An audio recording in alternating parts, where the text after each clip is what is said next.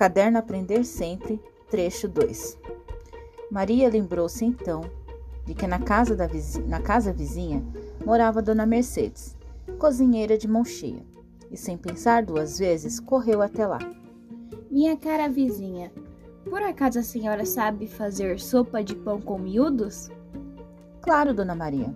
É assim: primeiro coloca-se o pão de molho em uma xícara de leite, depois despeja-se este pão no caldo e antes que ferva, acrescente seus miúdos. Só isso? Só, vizinha. Ah, disse Maria Angula. Mas isso eu já sabia. E voou para a sua cozinha a fim de não esquecer a receita. No dia seguinte, como o marido lhe pediu que fizesse um ensopado de batatas com toicinho, a história se repetiu. Se repetiu. Dona Mercedes, a senhora sabe como se faz ensopado de batatas com toicinho? E como das, da outra vez, tão logo a sua boa amiga lhe deu todas as explicações. Maria Angulana exclamou: Ah, é só isso? Mas isso eu já sabia. E correu imediatamente para casa a fim de prepará-la. E como isso acontecia todas as manhãs, Dona Mercedes acabou se enfesando.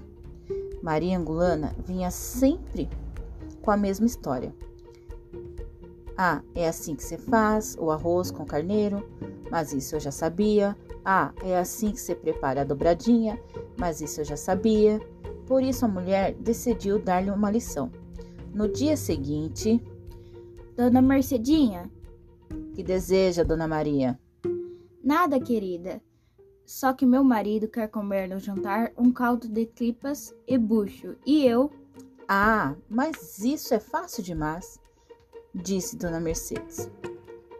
E antes que Maria Angulana a interrompesse, continuou: Veja, vá ao cemitério levando um facão bem afiado.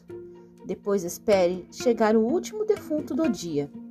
E sem que ninguém veja, retire as tripas e o estômago dele.